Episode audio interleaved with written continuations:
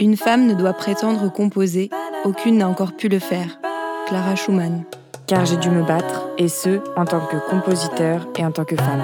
Augusta Holmes. Je veux être à moi pleinement et entièrement. Marie Jaël.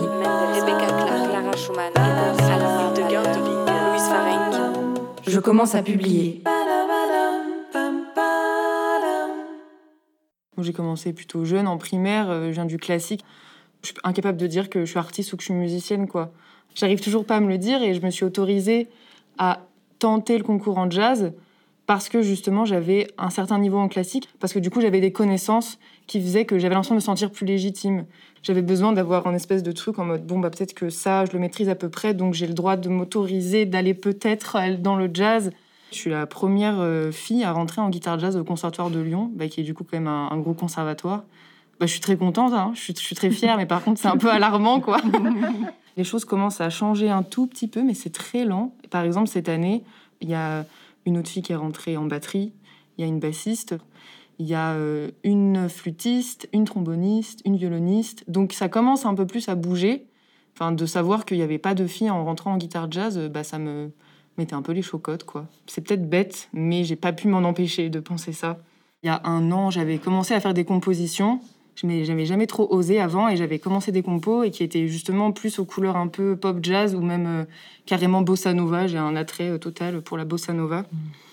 Et du coup, je sentais que, bah, mine de rien, euh, dans la manière dont je composais, bah, je mettais un peu en pratique les cours d'écriture classique que j'avais et que j'aurais bien aimé justement avoir plus de clés en main du côté du jazz pour la compo, pour la création, mais aussi bah, dans ce qui m'attire le plus, qui serait euh, la création euh, pluridisciplinaire, en fait, en mêlant euh, bah, le théâtre et la danse à la musique. Souvent, Femmes composent, un podcast écrit et réalisé par Anne Morvan avec les étudiants, étudiantes, enseignants et enseignantes du Conservatoire de Lyon. I have a cotton tree next to my property, and it's the way that I love you. I have a cotton tree next to my property, and it's the way that I will always love you. Every day I defended it from birds. Every day I bathed it in my sweet words. Every day I gently watered its leaves, but the cotton tree almost died floating.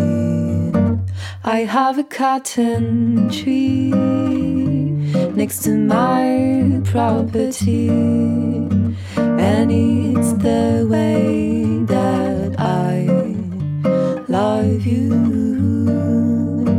I have a cotton tree next to my property, and it's the way that I will always love you.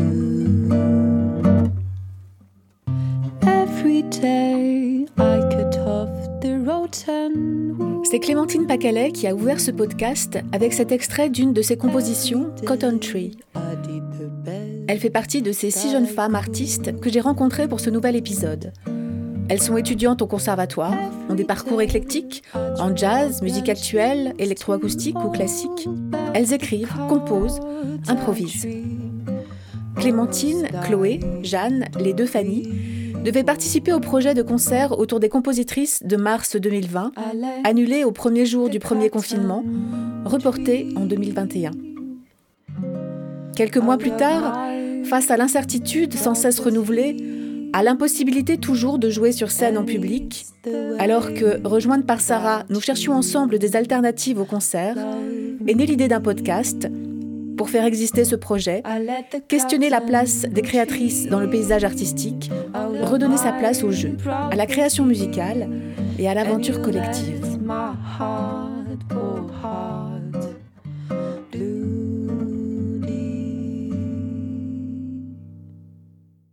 Une étude chiffrée dans le rapport du Haut Conseil à l'égalité de 2018 sur les inégalités hommes-femmes dans l'art et la culture montre que si la proportion de filles dans les écoles d'art est de 60%, les femmes ne représentent que 40% des artistes en activité. 20% d'entre elles seulement sont programmées ou aidées par des fonds publics, 10% sont récompensées. Comment ces étudiantes, jeunes artistes musiciennes en voie de professionnalisation, trouvent-elles aujourd'hui leur place dans le monde de la culture, dans des milieux, le jazz et les musiques actuelles, qui sont encore majoritairement masculins C'est ce que je vous propose de découvrir à travers leur parcours, leurs expériences et leurs questionnements, démultipliés dans le contexte si particulier que nous vivons depuis un an. Après Clémentine, c'est Fanny Bouteiller qui prend le relais Musicienne éclectique, des musiques actuelles à la composition électroacoustique, elle est aujourd'hui dans le département jazz du conservatoire. Je fais de la basse depuis une dizaine d'années. En ce moment, je fais beaucoup de jazz euh, depuis 3 ou 4 ans. Je me suis sentie attirée par l'improvisation, principalement. Et c'est vrai que j'étais assez frustrée euh, via mon instrument, qui est euh, un instrument accompagnateur. En fait, je suis accompagnatrice normalement j'étais assez frustrée de ne pas pouvoir improviser comme, comme je l'entendais. Et donc, je, je, me suis posé un challenge, en fait, parce que ça, ça m'attirait tellement que, que, je me suis dit, bon, il faut, que j'arrive à m'exprimer avec mon instrument.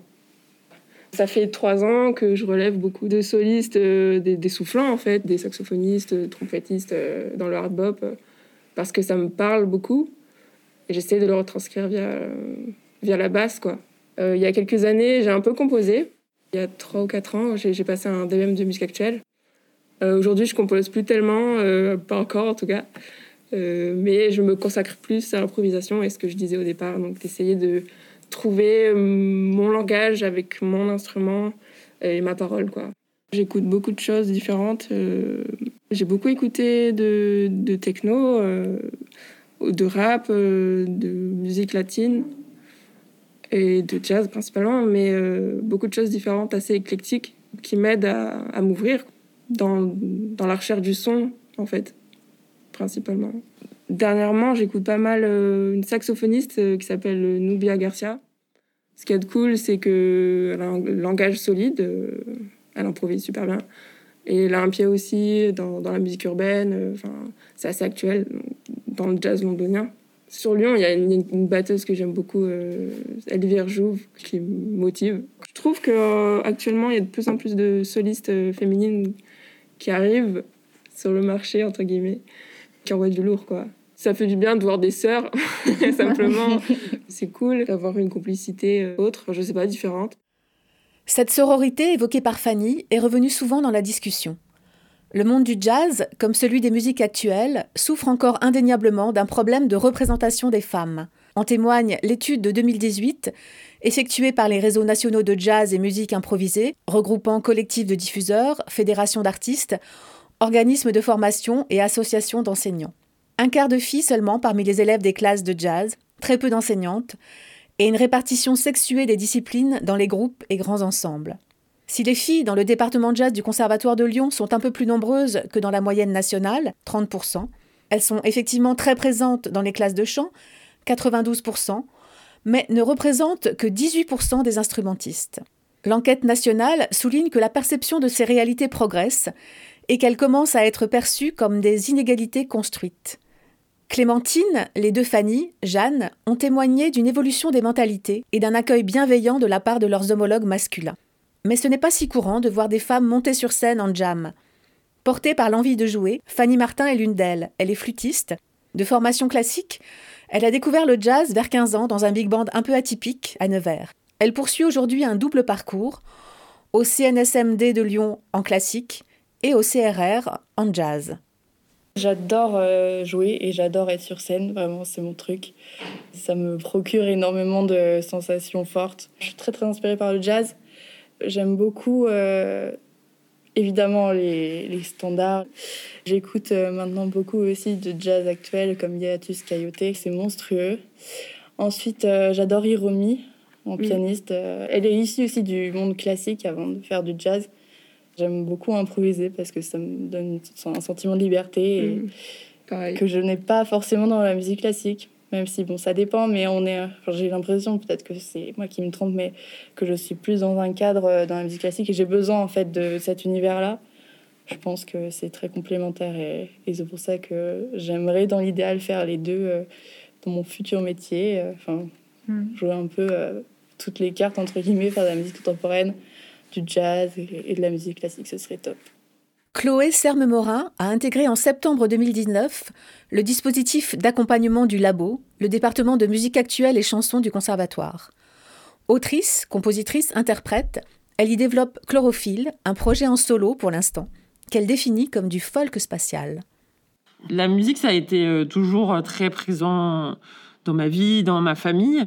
Moi, dans les gens qui m'ont inspiré, j'ai toujours beaucoup écouté de jazz et de rock. En fait, le jour où j'ai entendu euh, Johnny Mitchell, ça m'a transcendé complètement. Et je me suis tout simplement dit que j'avais envie de transmettre euh, des choses comme elle arrivait à me les transmettre. Dans la musique, j'ai commencé, j'ai fait du piano à partir de mes 8 ans de manière assez euh, académique. Et c'est ça qui est rigolo, c'est que j'ai pas du tout utilisé le piano comme mon instrument de composition. J'ai commencé la guitare en autodidacte à 14 ans à peu près, euh, en faisant comme beaucoup euh, du nirvana euh, de manière très rebelle dans ma chambre.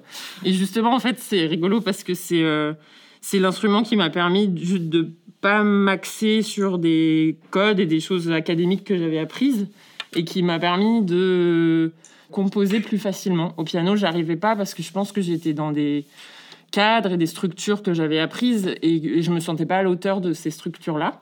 Alors qu'à la guitare, euh, bah, je faisais tout à l'oreille et je savais pas ce que je jouais comme note, mais ça me parlait comme ça. Et en fait, c'est comme ça que j'ai commencé à composer vraiment euh, avec la guitare. Et après, petit à petit, euh, j'ai vraiment bossé en, autodidacte avec des amis, voilà, en faisant des jams et des projets un peu collectifs qui m'ont beaucoup porté aussi sur la composition. Parmi les choses auxquelles j'ai été le plus confrontée en tant que compositrice et autrice, c'était ah et c'est qui qui a composé ça? Et en en discutant avec d'autres camarades artistes féminines, c'est quelque chose qui est très très récurrent. C'est toujours prégnant et ça impacte toujours un petit peu. Les remarques d'après-concert sur la tenue, sur ces trucs-là, ça arrive toujours. Et après, c'est plus euh, de l'ordre de l'autocensure et de hum, choses qu'on a imprimées en tant que femme depuis longtemps, parce qu'on est dans une société qui nous dicte certaines choses depuis longtemps.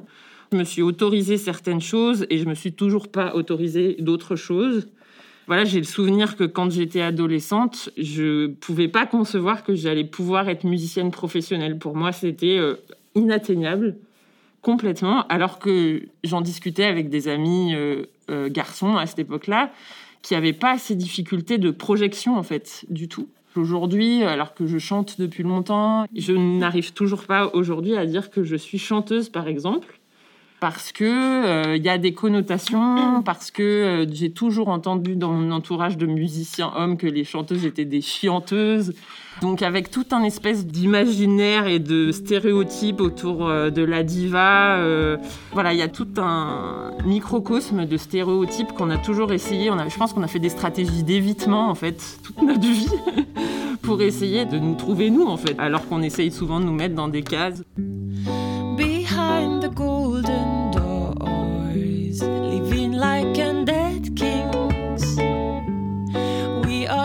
cold surface and shove thee.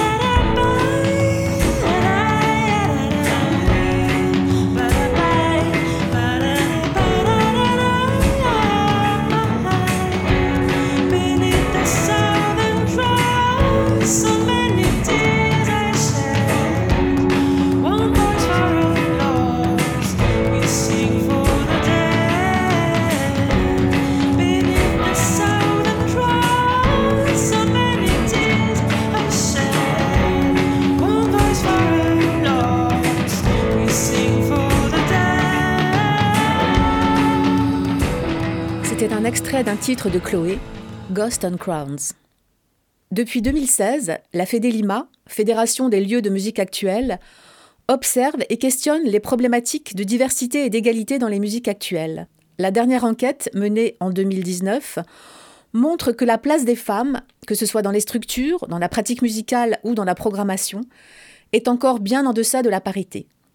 Les femmes ne représentent que 17% des artistes programmés. 26% sont leaders de leur groupe, elles ne sont que 15% à être usagères des studios de répétition et seules 11% sont techniciennes sur les plateaux artistiques. Les chiffres sont néanmoins en légère progression, une évolution depuis trois ans confirmée par Francis Richer, coordinateur du labo au Conservatoire de Lyon. Les femmes représentent 37% des jeunes artistes du labo cette année. Sarah Espour a rejoint le dispositif du labo en septembre dernier. Je me suis mise à la musique relativement tard. Euh, je n'ai pas euh, suivi de formation euh, musicale. Au départ, j'ai fait des études d'art dramatique en tant que comédienne dans une école supérieure d'acteurs au Conservatoire royal de Liège. Je continue toujours à travailler dans le théâtre et depuis, je dirais, un an et demi, deux ans, je développe un projet de musique pop électronique dans lequel je compose et je chante donc qui appartient plutôt au champ des musiques actuelles. Et j'ai commencé euh, de pratiquer euh, la musique euh, grâce à la découverte du logiciel Ableton Live, qui est un outil très puissant pour les personnes qui ne savent pas lire ni écrire la musique. Et donc pour moi, ça a été vraiment une grande révélation, puisque c'était vraiment un outil à ma portée et j'ai pu commencer à, à, vraiment mettre en pratique des idées et des envies, des désirs. Étant donné que je travaille relativement seule, euh, en autodidacte, je ressens vraiment le besoin de plus m'entourer, d'avoir des retours extérieurs, euh, des retours de personnes qui sont plus armées euh, que moi, qui ont des compétences techniques, des compétences musicales. C'est aussi pour moi l'occasion de rencontrer d'autres étudiants, d'autres personnes qui pratiquent la musique, d'envisager, oui, voilà, des collaborations possibles. Et en termes de réseau, je crois que c'est vraiment important de en tant qu'artiste, jeune artiste, d'essayer de rejoindre des dispositifs d'accompagnement qui vont nous permettre euh, de nous donner un peu plus de visibilité. Étant donné que je travaille sur euh, MAO, je suis régulièrement confrontée à des personnes qui me demandent euh, Mais qu'est-ce qui fait ta prod? Et au départ, je comprenais pas cette question parce que pour moi, la production c'était associé plutôt à qu'est-ce qui, qui, met de l'argent dans mon projet, qu'est-ce qui me produit. Et j'ai compris par après que c'était qui est-ce qui fait ta musique. Et donc je travaille avec euh, deux euh, hommes, un ingénieur du son et un batteur. Et effectivement, la plupart du temps, euh, les gens pensent que c'est eux qui font la musique et que moi, j'occupe une place de chanteuse dans le projet. Le projet porte mon nom. Ça devient vraiment une revendication presque politique. je suis la compositrice, je sais manipuler un logiciel, bidouiller des machines je compose la musique et le chant devient presque quelque chose d'accessoire. J'essaie d'éviter euh, qu'on me stigmatise et qu'on me mette dans une posture très genrée en fait, puisque la posture de la chanteuse est genrée en fait. On écoute un extrait d'une composition de Sarah, Héroïne.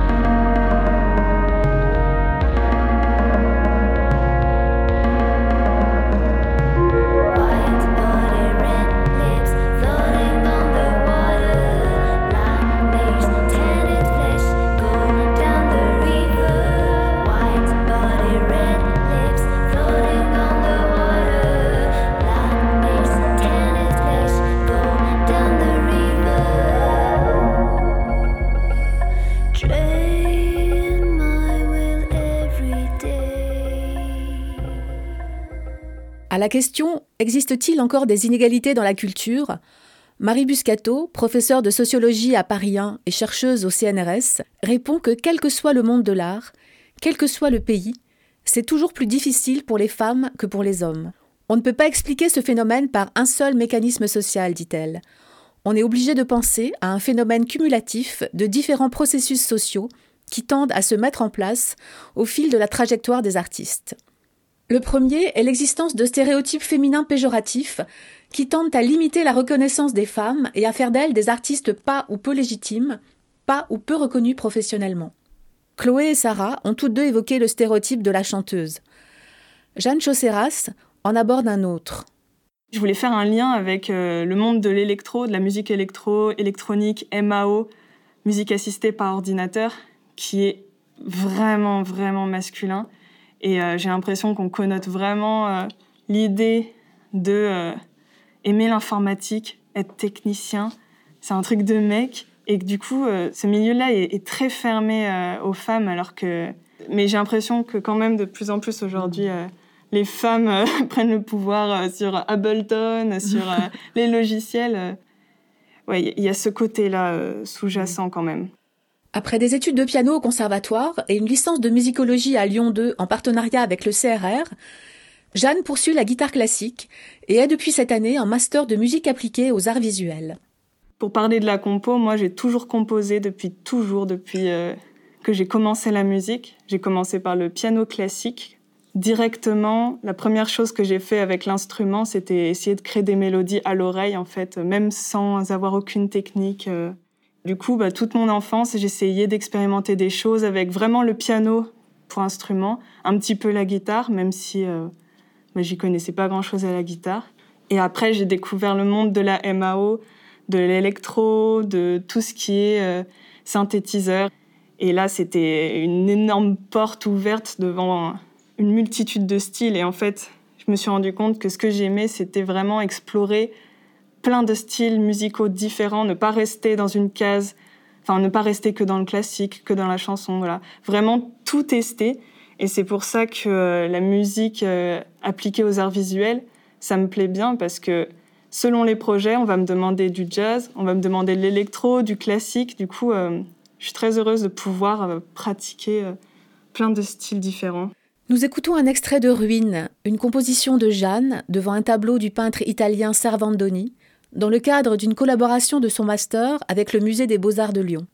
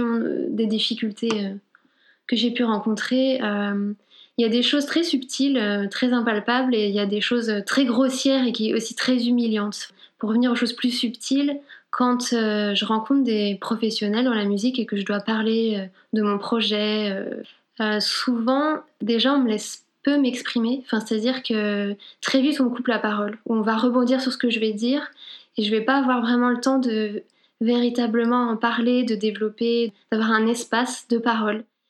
Ça crée une espèce de frustration où je me dis ah je suis pas capable de parler, je, m'exprime mal ou euh, il y a aussi le regard qu'on porte, euh, je crois, inconsciemment sur le fait que c'est un projet de femmes. Et je crois que ça influence notamment sur euh, la sélection des projets dans les écoles, dans les tremplins, ce genre de choses. Parce que même si les personnes euh, sont de bonne volonté et ont conscience du problème, j'ai l'impression que quand même encore aujourd'hui, on ne va pas regarder un projet de femme porter la même attention. Je sais pas comment dire, mais euh, c'est-à-dire que moi j'ai le sentiment qu'on en attend plus de moi, que je vais devoir euh, être plus performante, qu'on va être plus exigeant avec moi parce que comme si je devais rattraper un niveau. Mais je me sens quand même régulièrement confrontée à ça parce que la plupart du temps aussi, ce sont des interlocuteurs qui sont uniquement masculins. Je suis très rarement confrontée à des femmes. J'ai le sentiment de toujours devoir prouver que je suis légitime de faire ce que je fais en fait. De manière générale, dans le monde du cinéma, euh, que ce soit les, réalisateurs, les équipes euh, avec qui on travaille, que ce soit pour l'animation, les écoles de cinéma par exemple, je me retrouve très très souvent avec des interlocuteurs masculins pour travailler. Et moi aussi, du coup, au tout début, quand j'ai passé le concours, euh, je savais déjà que je serais qu'avec des hommes. Ouais, ça me faisait poser des questions. Je me demandais si ça allait bien se passer.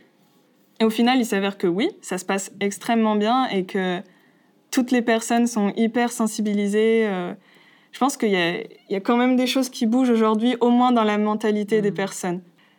Jeanne et Sarah relèvent leur appréhension et les difficultés à trouver parfois leur place dans des réseaux professionnels qui sont encore majoritairement masculins, dans le cinéma comme dans la musique. Poursuivant son analyse des processus sources d'inégalités dans le monde des arts et de la culture, Marie Buscato montre l'importance des réseaux sociaux, au sens sociologique du terme, qui tentent à favoriser les hommes par un système d'entre-soi et de cooptation masculine. Quelque chose de plutôt inconscient se dessine aussi, qui catégorise de manière plus négative les œuvres et productions des femmes, ou qui enferme souvent les artistes féminines dans des postures stéréotypées. Dans les musiques actuelles, entre guillemets, quand je jouais, quand je fais des tournées, euh, finalement, euh, je rencontrais souvent des mecs qui venaient me voir à la fin du concert et qui me disaient Mais tu joues super bien pour une fille, euh, et pourquoi t'es pas en jupe, pourquoi t'es pas plus féminine, justement en 2017, la journaliste Aliette Delalleux titrait ainsi une de ses chroniques sur France Musique. Peut-on laisser les musiciennes s'habiller comme elles veulent? La question reste encore prégnante, et ce, quels que soient les styles musicaux. Pour la tenue vestimentaire, en classique, souvent on, nous demande dans des tenues noires ou blancs, quoi, des trucs très académiques. Quand on est en guitare classique, on joue seul en fait. La plupart du temps, euh, c'est un instrument très soliste. Avant des auditions, des concerts, je me questionne parce que je me dis bah, j'ai envie d'être bien habillée parce que on va me regarder, on va m'écouter jouer. Je me dis, ouais, en fait, non, je vais garder mon, petit soupule noir parce que j'ai trop peur, en fait. J'attends en tournant des choses qui peut-être n'arriveront même pas, qu'on me dise, euh, enfin, ou que je puisse entendre, ben, elle aurait pu plus travailler sa guitare plutôt que sa tenue vestimentaire, mmh. quoi. Et que je peux pas m'empêcher d'y penser, alors que j'aimerais bien m'en foutre. J'appréhende ce truc-là mmh. où je réfléchis à comment je suis pour que ce soit pile poil, euh, comment dire, euh, pas trop extravagant. C'est ça, c'est exactement ce que Pour qu'on se concentre sur ce que je fais et mm. pas sur ce que je suis. Je pense qu'en fait, on a été aussi tellement conditionné par l'hypersexualisation des corps de la femme. Forcément, tu penses constamment, si tu mets euh, un truc un peu trop échancré ou une jupe un peu trop courte sur scène, alors que sûre, es certaine que derrière, tu vas de toute façon provoquer quelque chose comme tu dis, on n'a pas envie de provoquer cette chose-là, donc on fait des stratégies d'évitement qui nous prennent de l'énergie sur le reste en plus, pour pouvoir euh, avoir autant de légitimité, autant de reconnaissance et être aussi euh, reconnu pour ce qu'on fait et non pas pour à quoi on ressemble mmh. euh, qu'un homme, quoi.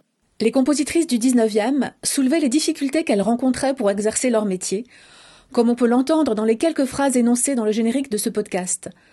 Deux siècles plus tard, si les mentalités ont évolué, si les formations artistiques sont ouvertes à toutes et à tous, en tout cas sur le papier, quels sont les freins qui persistent? Comment les jeunes artistes féminines les perçoivent-elles? Il faut affronter quelque chose aussi quand on a envie d'être compositrice ou euh, c'est vrai, je le constate aussi. Euh, Quand je tourne, quand je joue, euh, je croise très très très peu de femmes. Je sais pas pourquoi, parce que enfin personnellement, c'est un élan qui a toujours été là, donc je les nourris. Je me bats contre des murs, hein. Mais je sais pas pourquoi on est peu nombreuses. Bah, en tout cas, je pense que c'est pas une question du talent qui est moindre chez les femmes, ça c'est clair. Je pense que c'est juste qu'elles sont moins prises en compte et je trouve ça très triste. C'est aussi peut-être une question qu'elles n'osent pas, et aussi parce que euh, on est habitué à nous dire que une femme euh, doit se marier, doit avoir une vie de famille. Donc c'est vrai que oui, ce statut de, femme au foyer qui élève des enfants doit freiner certainement. Dans les différentes enquêtes menées, Marie Buscato relève que la maternité apparaît comme un autre processus social, source d'inégalité dans le monde de la culture, tant le rôle de mère paraît contraire aux attentes qui sont faites envers les artistes, une dévotion totale à l'art, du temps et de la flexibilité. Les hommes artistes tendent souvent à avoir moins de pression à s'occuper de leurs enfants, se reposant sur des conjointes prêtes à les aider, ce qui leur permet d'avoir plus de temps à consacrer à leur carrière. À travers les travaux des sociologues, on comprend mieux les difficultés rencontrées par les femmes pour entrer, se maintenir et être reconnues dans le monde de l'art. Au cours des entretiens avec Chloé, Clémentine, les Jeanne et Sarah, qui sont en voie de professionnalisation, la question de la légitimité est apparue comme centrale, en parallèle des constats, des prises de conscience des inégalités entre les femmes et les hommes et des questionnements, des propositions ont émergé, fondées sur l'écoute, le collectif, l'expérimentation et la création. J'ai la chance aujourd'hui de me sentir légitime. Je pense aussi que c'est dû à ma pratique plutôt solitaire j'ai pas eu affaire à beaucoup de personnes supérieures euh, qui auraient jugé mon travail. Dans ce qu'on disait tout à l'heure de prouver sa légitimité, moi je l'ai fait en essayant de prouver globalement que je pouvais toujours aller plus loin. Je voulais me le prouver plus à moi-même plutôt qu'aux autres. C'est les retours que les gens m'ont fait qui m'ont fait euh, ressentir cette légitimité. J'ai eu un bon entourage, je pense, beaucoup d'amis. J'ai travaillé aussi avec beaucoup de personnes différentes. Et j'ai fini par accepter quand euh, j'ai entendu que les retours sur mon travail euh, étaient positifs. Je pense qu'il faut aussi être capable d'écouter son public et ça aide vraiment à se sentir légitime au bout d'un moment.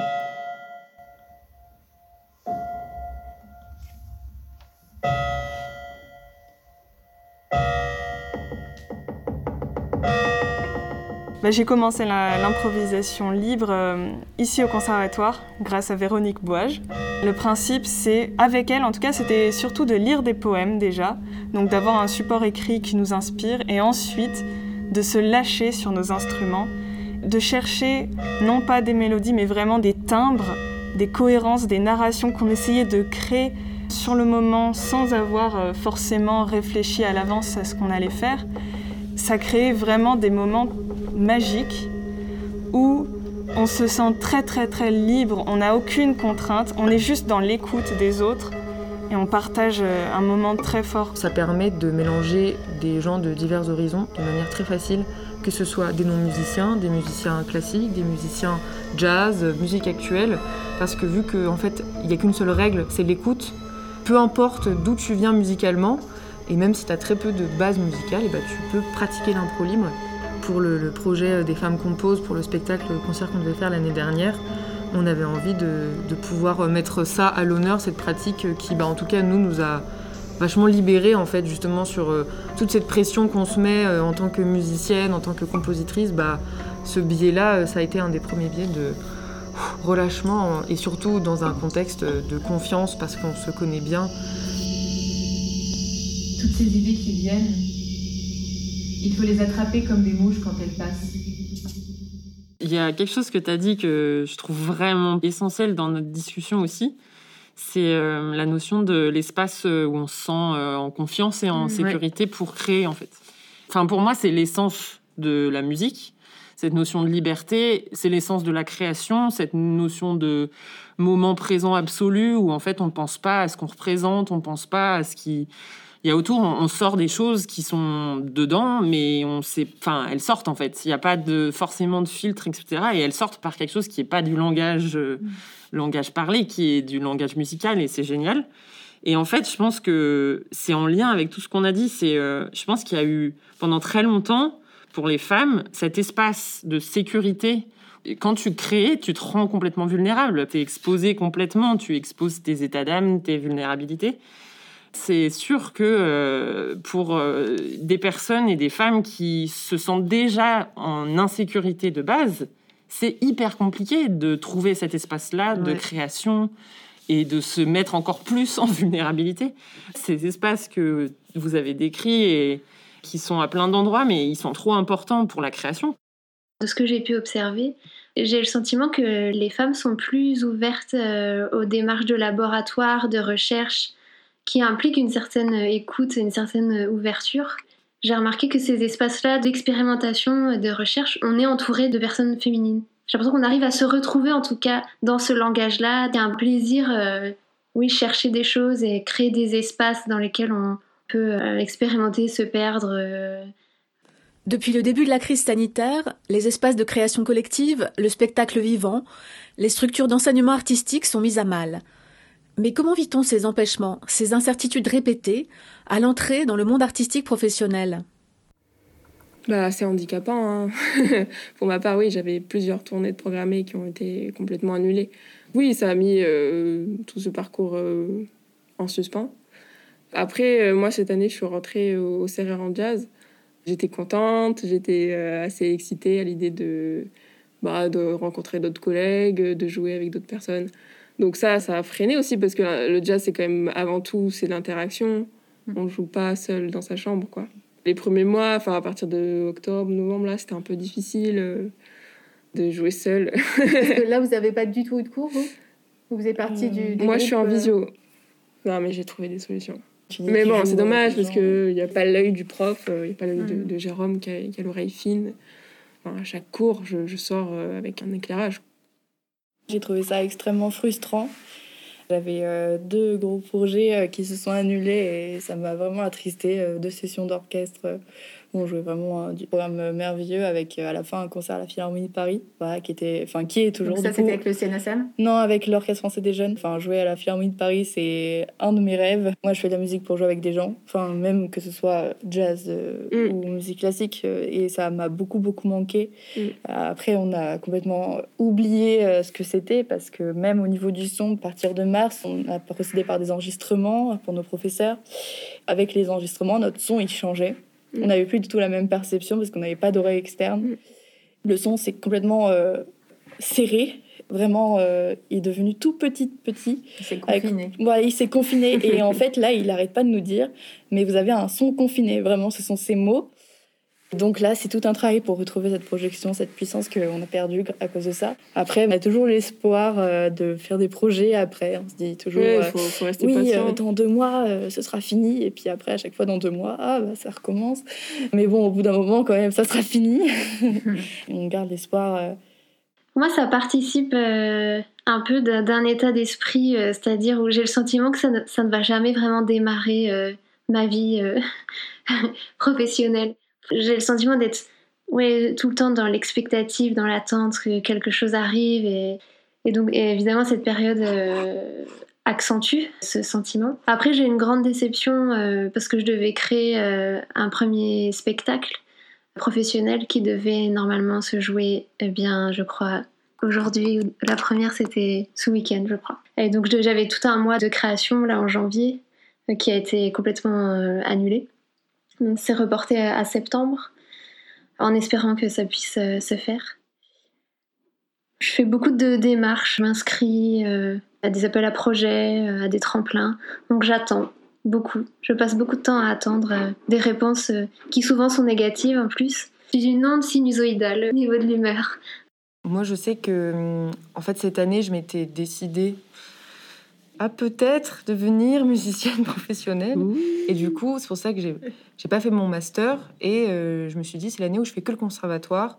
Je tente le jazz et que je fais un espèce de bah, un triple cursus pour faire euh, plein de musique parce que pour moi, euh, la légitimité, j'arrive à la trouver dans l'apprentissage en fait. Et du coup, le fait de pouvoir avoir plein de cours, plein d'ateliers côté classique et côté jazz, bah, plus je me nourris de ça, plus j'arrive à m'autoriser, à me sentir un peu plus légitime dans ce que je fais. Et du coup, le, travail que j'avais commencé à faire a un peu tout dégringolé, vu qu'au final, j'ai pas beaucoup de cours, j'ai pas pu rencontrer euh, bah, la promo euh, des jazzeux, vu qu'on n'a pas cours en, présentiel. Bon, après, ça, c'est comme pour tout le monde, quoi. Le fait de. Déjà, quand toi, tu te sens pas légitime, quand en plus, euh, t'es pas considéré comme quelque chose d'essentiel, alors que bah, là, on, est plutôt au courant qu'en fait, si, si, c'est essentiel, sinon, il y aurait pas des, des grabouillis sur les murs des cavernes préhistoriques, quoi. Donc, en fait, on, on le sait, ça. Ce qui me permet aussi de me sentir légitime, c'est bah, par exemple euh, les spectacles. Quand je participe à des spectacles ou quand je monte des spectacles pluridisciplinaires, souvent, ça me met en confiance parce que c'est des choses que j'aime faire et j'arrive à y ressentir de la fierté. Bon, bah, tout ça n'a pas lieu. Suis-je la plus à plaindre? Je ne pense pas. Mais j'ai senti euh, le processus de légitimité encore plus long du fait que j'avais pas euh, justement l'enseignement qui, moi personnellement, m'est nécessaire pour tendre vers une légitimité. En plus, enfin, le climat, il est vraiment hyper anxiogène comme tu disais, Clémentine, euh, de voir comment le monde de la culture est considéré, c'est très décourageant par rapport à, la situation. Je considère que j'ai beaucoup de chance parce que je travaille à la maison, globalement, parce que quand tu fais de la musique à l'image ou euh, de la MAO, tu, peux bosser en home studio. Du coup, mes projets marchent quand même. On m'envoie des films. Euh, en temps normal, j'aurais bossé à distance, donc ça va c'est vrai que tout ce qui va être euh, en lien avec la scène, ça mm. ça va pas être possible. Là, par exemple, je dois travailler avec euh, des compagnies de théâtre. Les spectacles sont annulés, reportés. Euh, c'est vraiment un peu démoralisant. Je pense que je l'ai pas trop mal vécu parce que comme toi, Chloé, j'étais dans un cadre plutôt confortable. Donc, mm. encore une fois, c'est de la chance j'essaie de pas trop déprimer et de, de prendre ce temps pour euh, réfléchir sur ma création, sur ce que je veux faire plus tard, ce que. Euh, Moi, j'admire beaucoup Jeanne euh, qui justement bah, arrive toujours à faire, peu importe la situation, et à s'auto-motiver. Je sais que moi, j'ai besoin du collectif en fait pour me motiver. J'ai beaucoup de mal à le faire toute seule. C'est parce que moi, dès l'instant qu'il n'y a plus d'activité, ça m'angoisse. Du coup, je me crée vraiment des objectifs tout le temps, des nouveaux objectifs euh, qui sont juste euh, découvrir plein d'artistes dans ce style, euh, faire une musique dans ce style-là, démarcher des projets. Si on se retrouve à rien faire, c'est vrai que là, c'est plus possible pour personne, quoi. C'est intéressant parce que je crois qu'on a tous eu, pour en avoir parlé avec beaucoup de gens, il y a eu l'expérience du premier confinement qui a était tellement différente pour beaucoup, beaucoup de gens en fonction aussi bah, des conditions de confinement, des conditions de vie, etc. Je pense. J'ai été hyper privilégiée. J'ai eu un espace justement du coup où j'ai eu euh, l'occasion de continuer à créer, à écrire des nouvelles choses. Et en fait, ça correspondait à un moment où j'avais plutôt besoin de réduire un peu la voilure sur toutes les choses que je faisais à l'extérieur. Donc la première phase, elle a été quand même plutôt... Euh, bien au niveau de la création, de la composition et tout ça. J'ai écrit plein de nouvelles choses. Puis après, c'est sur la longueur quoi que ça a commencé à être euh, vraiment compliqué.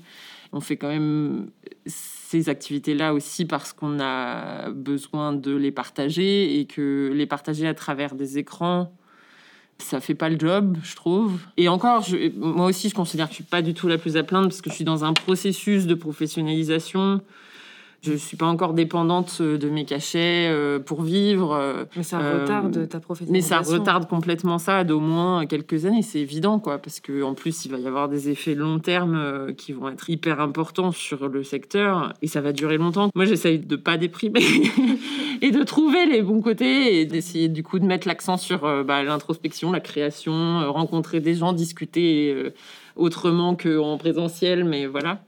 C'est très questionnant, c'est sûr, sur la suite des événements et tout ça.